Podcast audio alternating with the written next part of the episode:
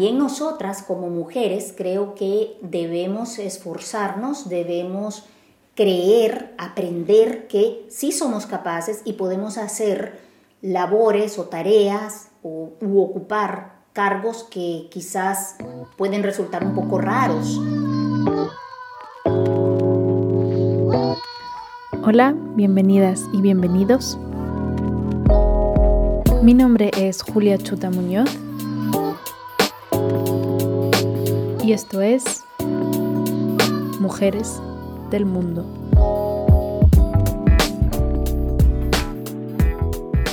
Embajadora, es un placer tenerle esta semana en el podcast. Le doy la bienvenida. Bueno, primero que nada, yo también quiero agradecerte la oportunidad que me das de participar en esta iniciativa tan linda. Yo te felicito y creo que es importante tener este tipo de encuentros o este tipo de eh, exposiciones para, para, muchas cosas. Yo creo que tiene muchos objetivos y por eso te felicito que aún siendo tan joven tengas esa capacidad de, de visualizar cuánto puedes contribuir eh, en general, a, por supuesto a las mujeres, a las mujeres diplomáticas, pero también a las sociedades. antes de empezar, siempre me gusta ir un poco al, al pasado, a, su pasado como diplomática, ¿no? Ah, porque creo que es muy importante para entender la diplomática es la que es hoy en día. por eso me gustaría preguntarle em, cómo evolucionó como diplomática, ¿no? desde el momento que empezó hasta, hasta la actualidad. Bueno, yendo a mi vida, eh, mi vida diplomática comenzó como tal, en, es decir, trabajando en una embajada en marzo de 2009, cuando yo vine por primera vez acá, a esta embajada, a Viena. Yo vine como ministro consejero y en el camino pues hubo un tiempo que estuve de encargada de negocios, luego me convertí en adjunta, que es como la, la segunda desde la perspectiva multilateral, porque tú sabes que esta es una embajada uh, bilateral ante Austria y tenemos cinco concurrencias y también es una misión permanente ante las Naciones Unidas y también funcionamos como una oficina consular. Eh, así empieza mi carrera diplomática. Yo venía de un mundo muy diferente porque soy abogado de profesión y venía de trabajar en cuestiones de competencia, yo era como una especie de fiscal. En esos temas había trabajado antes como jurista en el órgano judicial y pues de repente venir acá al mundo diplomático ya como tal fue un poco eh, una experiencia muy particular, realmente totalmente nueva, no, no, no tenía ni idea de cómo eran las cosas, eh, pero bueno, así pasó y tuve la, el privilegio, la bendición, la fortuna de venir a parar a una embajada tan grata. Cuando te dije, al inicio empecé diciéndote que eh, como tal venir a trabajar acá, pero fíjate que curiosamente yo en mi vida como abogado había tenido ciertas actuaciones que ahora me doy cuenta que encajan o coinciden con lo que nosotros podemos llamar diplomáticos. ¿Por qué? porque por ejemplo había ya eh, yo participado en, en, unas mesas de negociación para el acuerdo de asociación Centroamérica-Unión Europea en el capítulo de competencia. Yo era la persona, la negociadora de El Salvador para esos textos. Y eso es uno de los trabajos que los diplomáticos hacen por excelencia.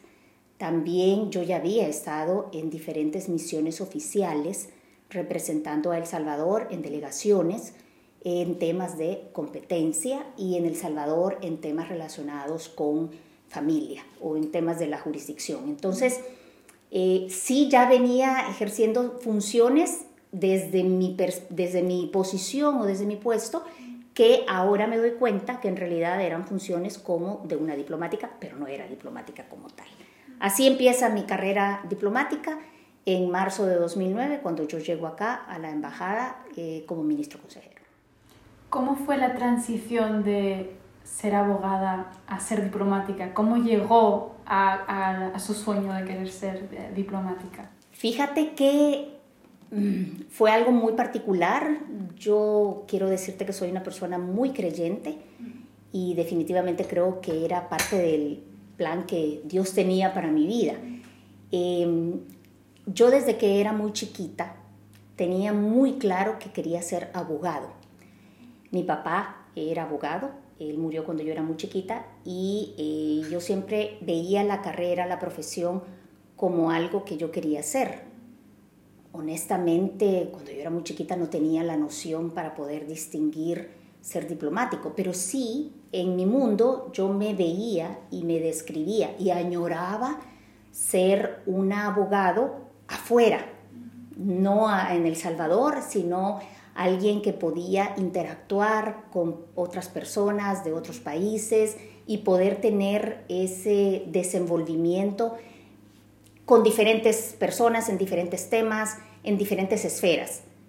Ahora me doy cuenta que en realidad lo que quería hacer era una diplomática, pero no es que me planeé y me puse, bueno, yo voy a hacer esto y esto para llegar a hacer esto. No, todo se fue ordenando en el camino.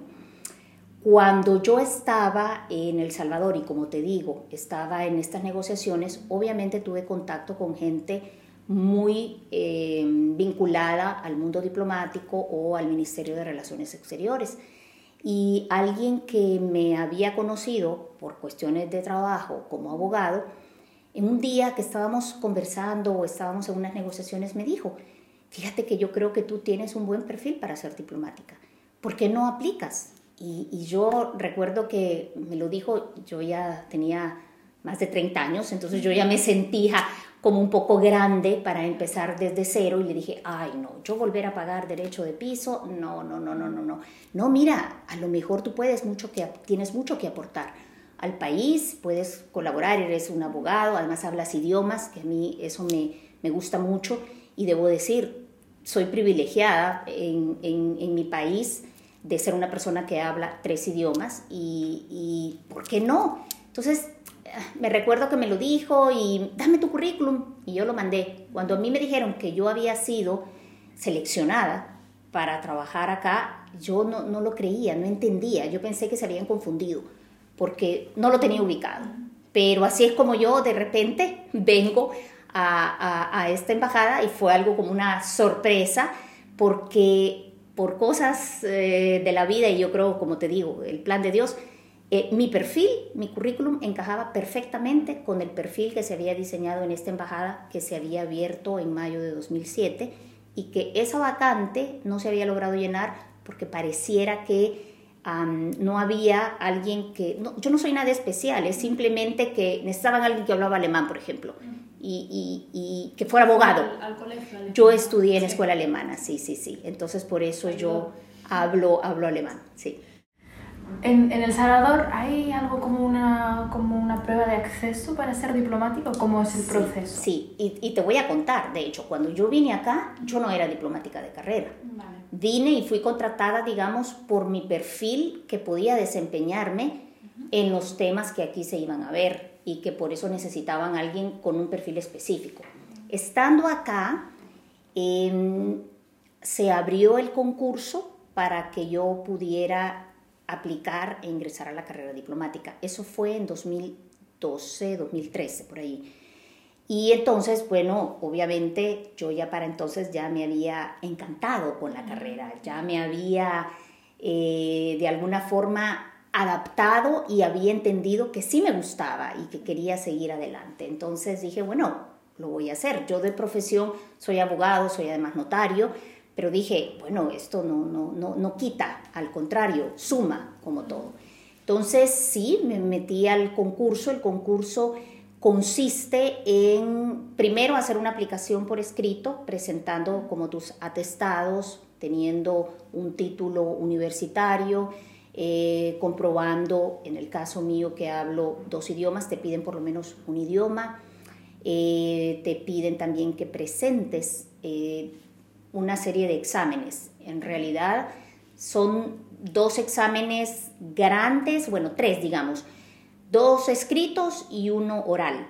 El escrito es un examen largo, completo, que incluye todo lo que se te pueda ocurrir, desde cultura general hasta, por supuesto, derecho internacional público, leyes salvadoreñas, historia, sociedad, em, geografía, muchas, muchas cosas. Es, un examen, el, material es muy denso y ni siquiera es que te dicen, mire, le va a salir esto. Te mencionan los temas, historia universal, historia del Salvador, eh, economía. Usted busque cómo se prepara, vea, situación actual del mundo, eh, problemas globales, así te ponen los, los temas. Eh, también tenía que hacer un examen de idioma. Uno presenta, uno dice, yo hablo estos idiomas y ellos te dicen en qué idioma te van a, te van a examinar.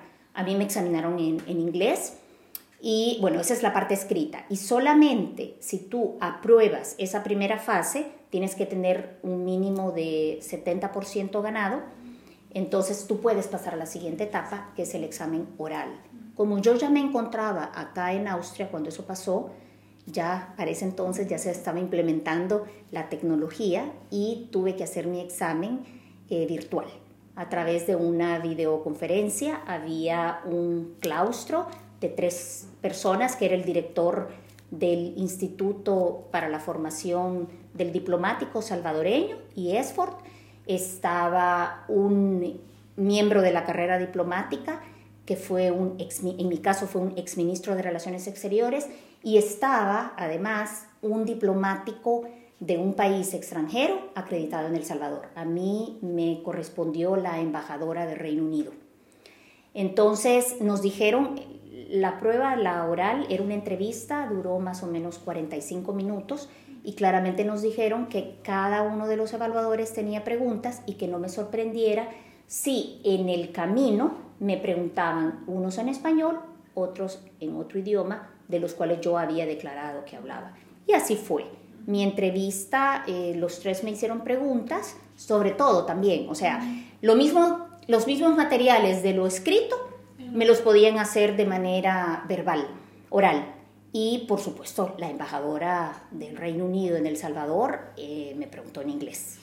Y, así, y entonces después de eso se hace toda la, la suma de las dos pruebas y ya te dan tu nota final y entonces te dicen si ingresas o no a la carrera diplomática, que también estaba mm, un tanto limitado al número de vacantes, porque ese es el otro tema una vez ya tú ingresas o una vez tú puedes, tú puedes rendir un buen examen, pero si los cupos son limitados, ni modo.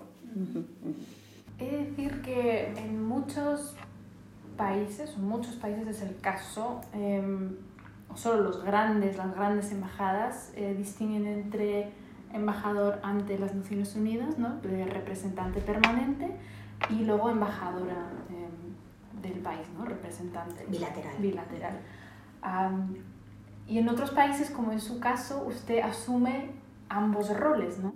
Tres, con la parte consular. Tres roles, aún más.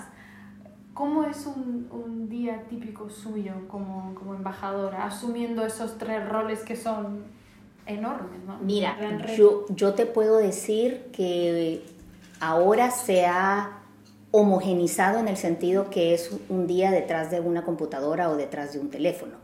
La pandemia. Por la pandemia, porque no podemos salir. Sin embargo, el, el día normal, en el, ya sea detrás de una computadora o en interacción, es tener que estar cambiando a cada rato de canal en el sentido de de repente tener un encuentro, una reunión o una conversación, aunque sea de temas bilaterales o dar un seguimiento, aunque sea levantarme y ver las noticias de lo del día que ha ocurrido, levantarme con las noticias de la mañana y por supuesto empezar a, pensar con el canal bilateral de qué está pasando en Austria, de qué puede ser relevante y empezar a crear ya esa, ese pensamiento de cara a eso. Luego, por supuesto, hay, si son días en los que ya tengo una reunión planificada, principalmente de Naciones Unidas, que es lo que más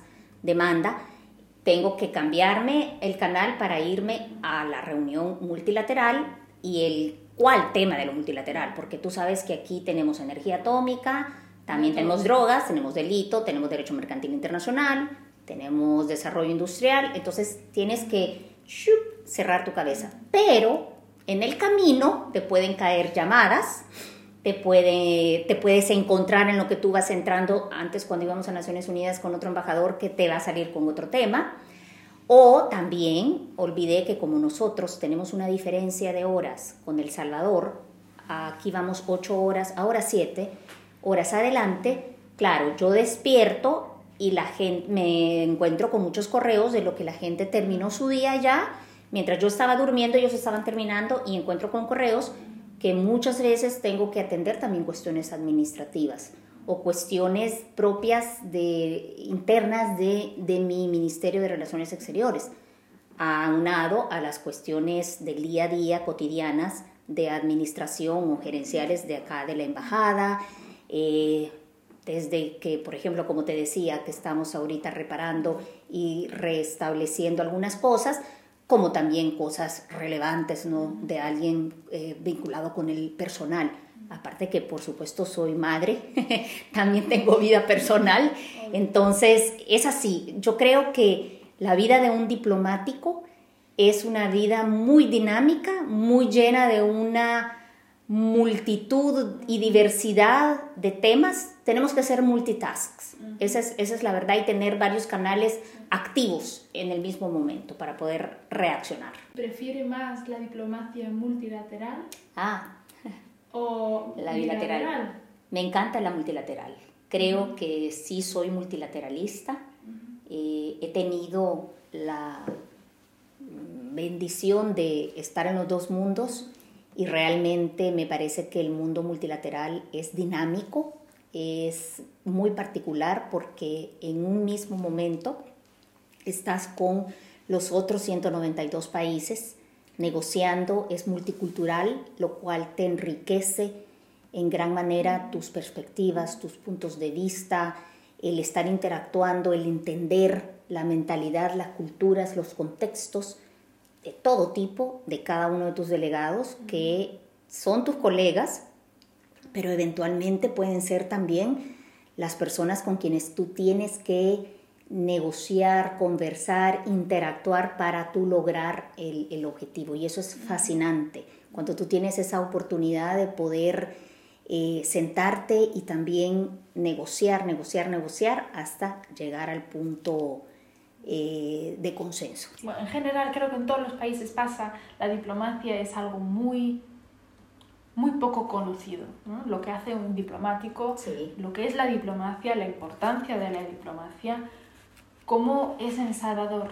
Piensa que, que, que la diplomacia es, es, mal entendida, mal, entendida, totalmente. Sí, no, no, no conocen, no entienden eh, lo que hacemos mi misma familia, cuando les digo, he estado muy ocupada, he salido muy tarde de trabajar. Te voy a contar una anécdota. La primera, yo estando acá, en mi primera vida, acá en Viena, mi mamá me vino a, visitar eh, y pues estábamos en unas negociaciones bastante complejas en Naciones Unidas. Y entonces eh, mi mamá, por supuesto, estaba en casa y yo llegué como a las 4 de la mañana de la negociación.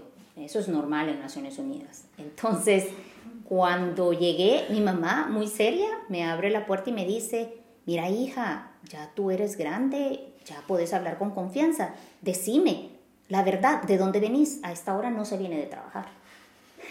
Le digo, vengo de, trabajar, mamá, de estar negociando.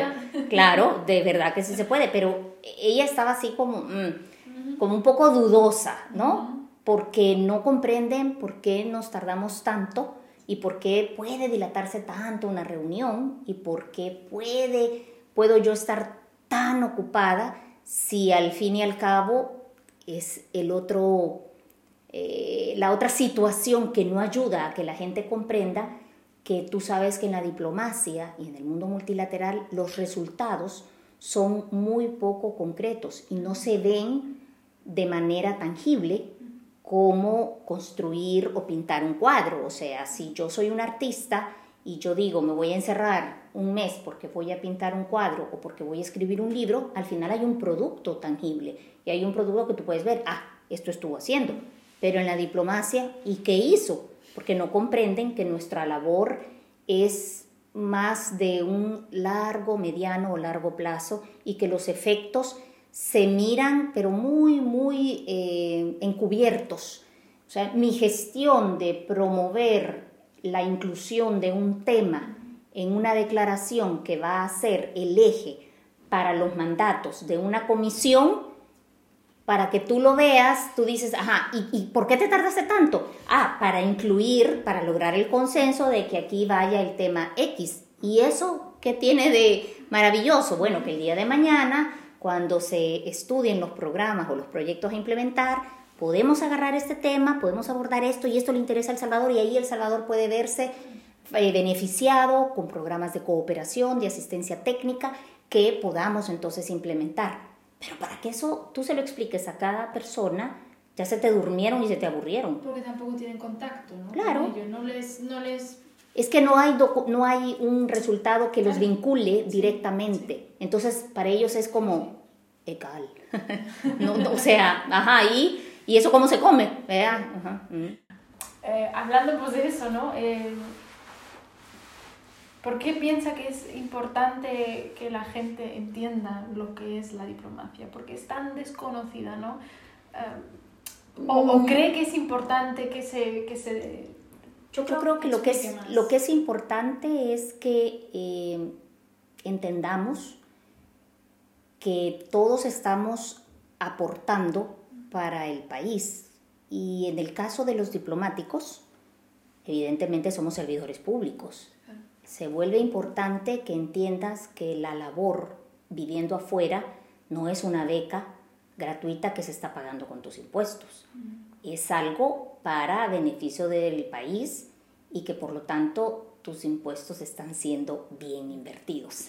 Creo que esto puede ser un poco comprometedor, este, pero allí es donde está la importancia, porque no, no creo yo que deba invertirse eh, o que haya una política de país de concientizar o de hacer saber y entender a las personas el rol del diplomático, pero al menos que ellos tengan la seguridad y la tranquilidad que esa persona que es una servidora pública, una funcionaria pagada por el Estado con impuestos, está haciendo algo para tu país. Yo creo que eso es lo más importante que entender al detalle qué hacen. Es que a veces me, doy cuenta que la gente piensa que es un mundo muy elitario, ¿no? Que, es muy tanta élite, tantas fiestas, tantas... Correcto. Y que un poco el, el trabajo cae un poco hacia el lado, ¿no? Así es, y que solo es de pasar en recepciones o conciertos, obras de teatro, de cóctel a cóctel, exacto, y rozándote con gente y que no haces nada. Entonces, en ese sentido, claro que a mí me interesaría que la gente comprenda, porque no me parece justo que nos estén viendo mal cuando nos estamos matando y nos estamos sacrificando para poder llevar algo bueno para el país. Entonces, en ese sentido sí es bueno, pero, pero a la vez también creo que si vamos a invertir en educar, eduquemos también en otras áreas que pueden ser más importantes y más determinantes para un mejor desarrollo de las personas. Hablando pues de eso del multitask, ¿no? Usted ha dicho que, que es madre. Y una cosa que siempre es impresionante, como dice usted, em, ser como un poco de todo, ¿no? Ser madre, ser diplomática, eh, poco de todo, asumiendo todos los roles. Ah, por lo cual es siempre interesante la pregunta de la conciliación. La conciliación eh, familiar, vida personal, con la vida laboral, ¿no? Tienes que aprender a poner un balance y tienes que también aprender a priorizar aprender a delegar. Eh, hay cosas, eh, por supuesto, que tienes que hacer tú como responsable, como jefe de misión, pero también hay cosas que pueden hacer otros y puedes delegar y aprender a, que todo va a estar bien eh, y a que si eventualmente no, no puedes necesariamente estar por un tema de físico, no nos podemos clonar, entonces saber y tener la confianza en tu equipo que lo van a hacer muy bien. Yo doy gracias a Dios, tengo un muy buen equipo, muy corto, estamos muy, muy pequeño, ahorita estamos acrecentándolo pero, pero son gente muy experta, muy conocedora y eso da un plus. Gente que conoce la sede, además los he conocido porque yo antes estuve acá y esa es una ventaja inmensa. Claro, también como madre hay cosas que eh, debo de entender que no me las puedo perder, no me las debo perder porque soy madre y aun cuando mis hijas ya son adultas, eh, pues Siguen siendo sus hijas. Claro, y lo van a seguir siendo toda la vida, así es. Entonces, sí creo que ese balance, en ese balance hay que aprender a priorizar y también hay que aprender a delegar cuando definitivamente no, no se puede y, y, pues nada, y lo que no se pueda eh, no se va a poder hacer y, y comprender pues que así es, así pasa y así tiene que pasar porque no podemos estar en todo ni hacer todo, porque yo soy de las personas que creo que las cosas se tienen que hacer con calidad y no podemos estar haciendo con calidad si queremos hacer todo. No, no, no, no podemos. Como dice el dicho, el que mucho abarca, poco aprieta. Me gusta. Sin duda alguna, em, cuando hablamos sobre el rol de la mujer y la presencia de la mujer, ya sea en la diplomacia, sea en la política, sea en cualquier ámbito en, general, creo que es muy importante personalmente que el rol de las instituciones, ¿no? en cuanto a las leyes, para aumentar o fomentar, apoyar a la mujer, pero por otra parte también creo que el rol de los hombres es muy importante, ¿no? que son los, como los dos pilares que pueden ayudar a, a, nivelar el, el, terreno para una mujer. Em, ¿Por qué cree que es tan importante em, y buena esa igualdad de género para todos en general, no solo para nosotros como mujeres?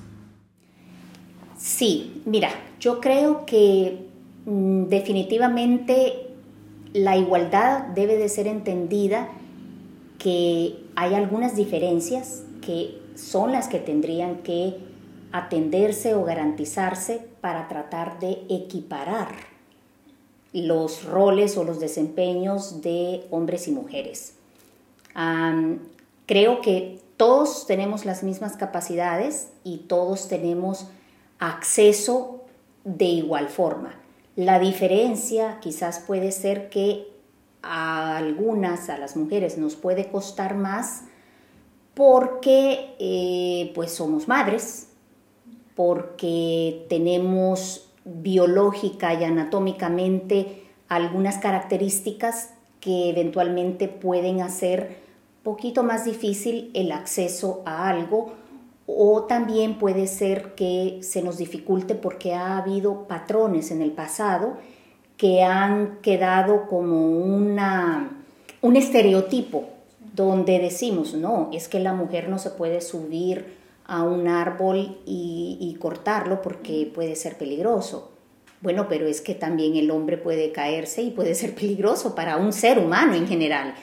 Pero hay como un estereotipo y hay como una idea de la mujer no puede, el hombre sí. Entonces esos patrones son los que a veces nos han limitado. No es tanto que que, haya un impedimento. Yo no creo que haya habido alguna prohibición eh, pensada o dolosa de decir, esta no puede. Ha sido como un proceso en el que nos fuimos asentando o estableciendo y quizás acomodando a ciertos roles en los que creíamos que no podíamos salir de allí y que, y que mi rol asignado en la sociedad es este y entonces yo, ¿cómo me voy a ir allá? Eso es absurdo, porque son patrones sociales que se vinieron estableciendo. Entonces, lo que sí creo, obvio, que es importante es, por ejemplo, que haya oportunidades para que a pesar de ser una madre encargada del el cuidado de hijos, porque también es otro rol que se ha asignado a la mujer, se le permita eh, trabajar y de alguna manera atender la necesidad del cuidado de los hijos. O por ejemplo, eh, si es una madre sola y no es cuestión de que, bueno, pues se quedó sola, no va a hacer nada en la vida porque no tiene quien le cuide a los niños, no, ¿verdad? Hay que, hay que dar esas oportunidades que promuevan que la mujer pueda cumplir los roles como madre, pero también como profesional, como empleada, como funcionaria, el rol que le corresponda. En lo personal, yo soy una mujer sola, soy una mujer divorciada y he estado con dos hijas y, pues no ha sido fácil, pero tampoco ha sido imposible. Entonces, sí creo que se puede, eh, hay que esforzarse definitivamente, pero, pero no es imposible, no es que hayan vetos o que hayan limitaciones y que diga, usted no, no me parece que, que sea así. En las, mirando ahora, por ejemplo, a las reuniones en, por ejemplo, instituciones organismos como en Naciones Unidas, ¿no?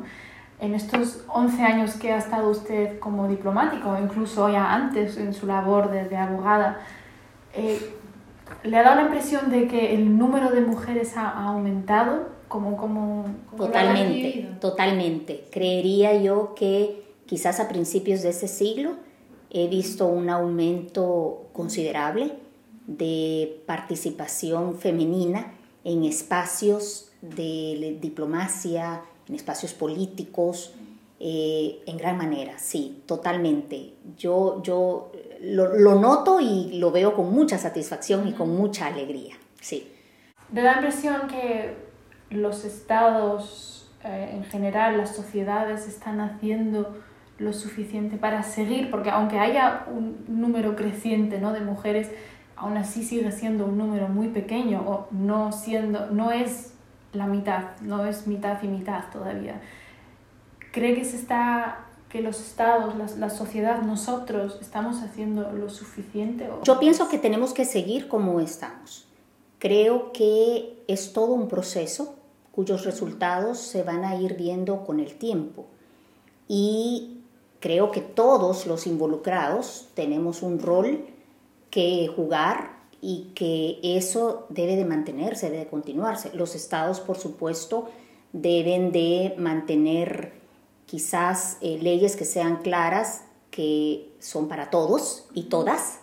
También debe de haber oportunidades, como te decía, para que si eventualmente, y no solo una mujer, lo que pasa es que suele pasar más con las mujeres, pero si un padre también no tiene una pareja, un cónyuge que se le permita poder ejercer un rol em, importante de trabajo aún teniendo hijos pequeños. Pero también nosotras como mujeres creo que debemos esforzarnos, debemos creer, aprender que sí somos capaces y podemos hacer labores o tareas o, u ocupar cargos que quizás pueden resultar un poco raros. Ejemplo, un fontanero. De hecho, la palabra fontanero te viene que es masculino. ¿Puede ser una mujer fontanera? ¿Por qué no? Si le gusta, ¿por qué no, verdad? Una carpintera, ¿por qué no? Claro que lo puede ser. Entonces, empezar a cambiar esos canales de decir, bueno, a mí me gusta trabajar con la madera y yo quiero hacer eso. Pues vaya y aprenda el trabajo de la carpintería. Entonces, yo creo que es de los dos lados que tiene que venir eh, eh, ese deseo, esa intención de ubicarnos. Ahora, para contestar más concretamente tu pregunta, yo creo que hay que seguir avanzando y este tipo de iniciativas que muestran ejemplos de mujeres que se veía algo raro, pero que lo han logrado, eh, enseña a otras, ah, mira, hay casos de la vida real donde hay quienes les ha costado muy difícil, pero lo han logrado, entonces yo también puedo. Eso motiva, empodera, inspira a otras a que también lo hagan. Son procesos de enseñanza, creo yo, que tenemos que ir y que con el tiempo vamos a ir viendo los resultados. Muchas veces también me da la impresión que nosotros como mujeres olvidamos que también es muy importante el apoyo de otras mujeres, ¿no? En los consejos, eh, que nos cuenten, pues eso, sus experiencias.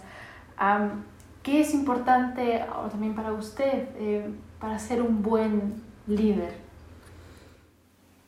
Creo que primero no verte superior, sino verte que vas adelante a la cabeza, pero que tus eh, las personas a quienes tú estás liderando están al lado tuyo y que simplemente sos tú la que vas a tomar las decisiones, sos tú la que vas a tomar las responsabilidades también, tener claro, eh, escuchando, por supuesto, los, las opiniones, las propuestas, las sugerencias, las críticas también que tu equipo al que tú estás liderando eventualmente va a tomar. Creo que es importante, yo lo puedo ver más como un dibujo, un esquema, no acá el líder y aquí abajo los demás, no, yo lo vería más quizás como un, un óvalo en el que al frente quizás esté el líder, pero aquí no muy lejos están los demás y todos eh, forman un equipo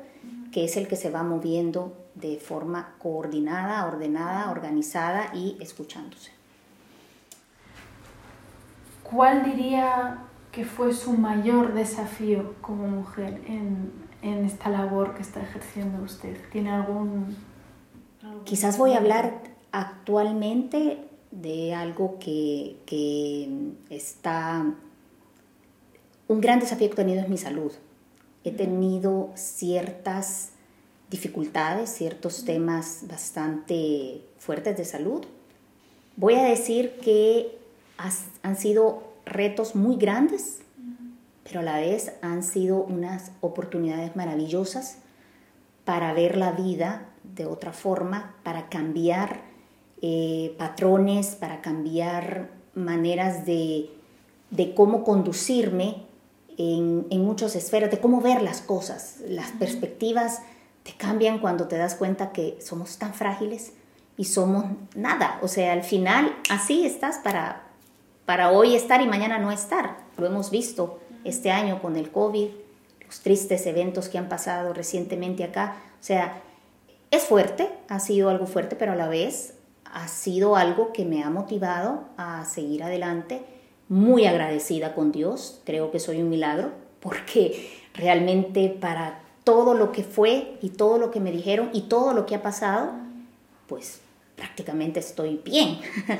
Este, pareciera que, no es cierto, pero sí. Entonces, ese ha sido un, un gran reto en mi vida. Pero, pues, como te digo, soy muy creyente y creo que con la ayuda de Dios he ido saliendo adelante y pues así seguiré.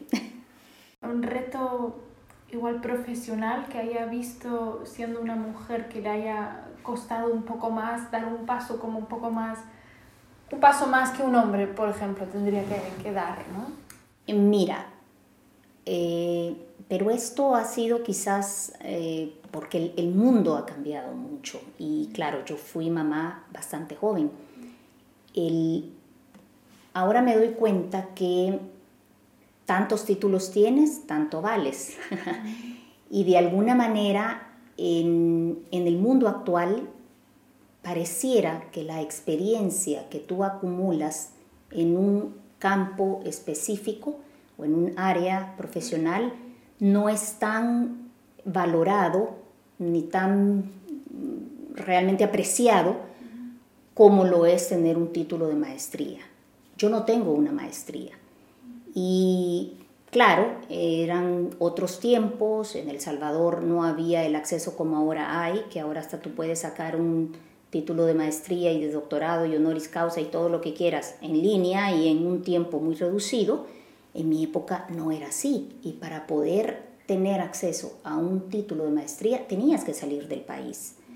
Y eso no era tampoco fácil, sostenible financieramente, ni tampoco eh, accesible a todo el mundo, porque también habían otras necesidades que satisfacer. Entonces, ese ha sido un gran reto, el eventualmente enfrentarme a un mundo, a una realidad o a un ambiente en el que a veces te ven así como, ah, no tienes una maestría.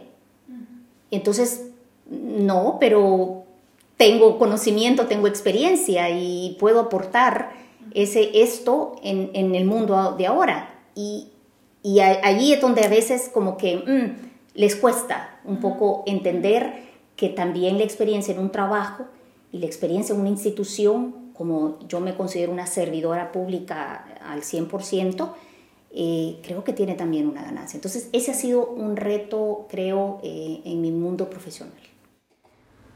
¿Dónde quiere llegar como diplomática en el futuro? ¿Cuál sería algo que le gustaría alcanzar todavía como diplomática?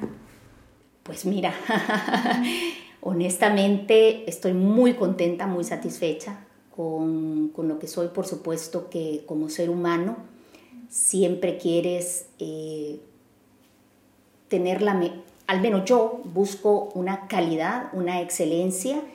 Eh, yo estoy, como te lo dije, para servir a mi país y mi aspiración obviamente es tener oportunidades de estar en un lugar, en un puesto representando a El Salvador, donde yo pueda aportar beneficios, donde yo pueda hacer cambios que realmente impacten en la gente de mi país, en mi país, y que, y que, y que haya esa satisfacción de decir, se logró un cambio. Y no tanto por, por mi vanagloria, no, no, no, no, no, es para que mi país se vea beneficiado y nuestra gente se vea también, eh, eh, pues, con algo bueno, con un plus, poder darles un plus a ellos. Embajadora, mi pregunta final.